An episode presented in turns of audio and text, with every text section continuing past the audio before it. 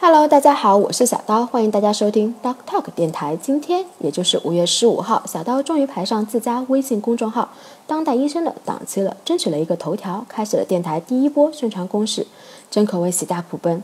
好，言归正传，我们一起来听电台第十期内容。有一种女医生叫做余音。二零一一年十一月，一个 ID 名为“急诊科女超人”余音的账号在新浪微博火了起来。其认证资料里显示，他是北京协和医院急诊科主治医师于英。乐观爽朗的性格为其微博内容奠定了基调。而一天，这个勤奋的微博话痨突然宣布辞职，引起了众网民关切。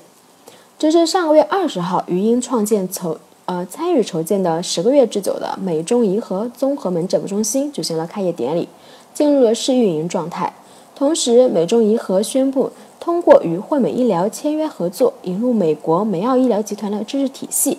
自此，网民关切的心也终于踏实了下来。余音也坐实了“女超人”的名号。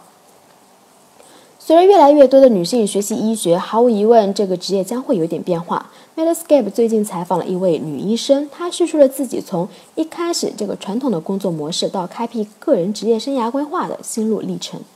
让我们一起来看看她是如何在曾经以男性为主导的职业中脱颖而出的吧。这位女医生是 Friedman 博士，医学杂志 Med Editors 的创办人。在被问及是什么吸引了她最初从事急诊科医学事业的这一问题时，Friedman 博士很自然就说出吸引他的是专业的多样性。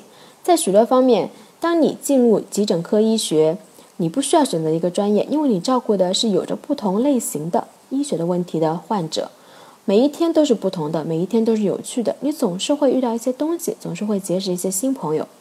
当然，轮班工作也相当具有吸引力。当他决定学习急诊医学时，急诊医学还是一个比较新的专业，而如今急诊医学正在向前发展，便吸引了一大批热切的、聪慧的医生，这是非常令人兴奋的。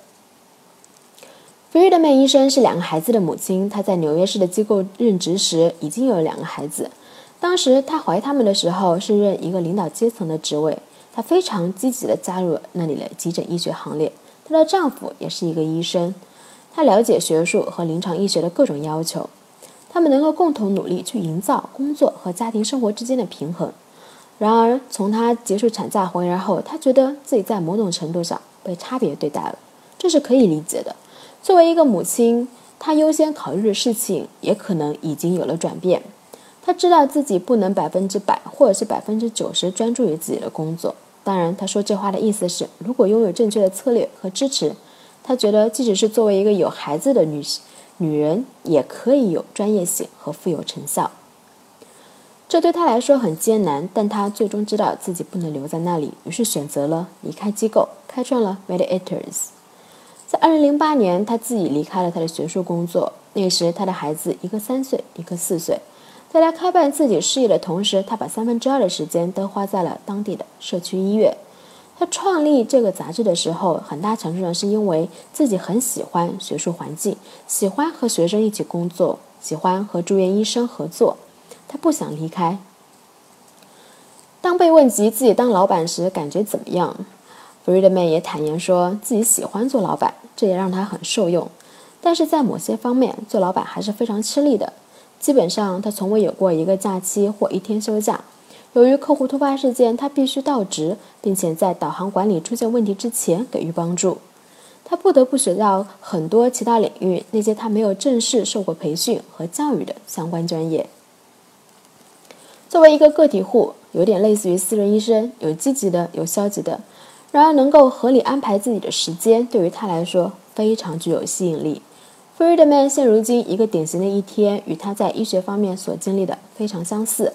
他必须处理好客户预约、写作、编辑、行政责任、家庭责任和意想不到的客户需求。行医只有两种方式：要么你做出成果，要么建立人际关系。一般来说，女人真的需要建立人际关系，这是最适合。Friedman 也认为，真正的幸福是在于。为病人工作的同时，也获得了收入，还能顾及自己的孩子、丈夫和整个家庭。是的，她可以从托儿所接上孩子，然后晚上做晚餐。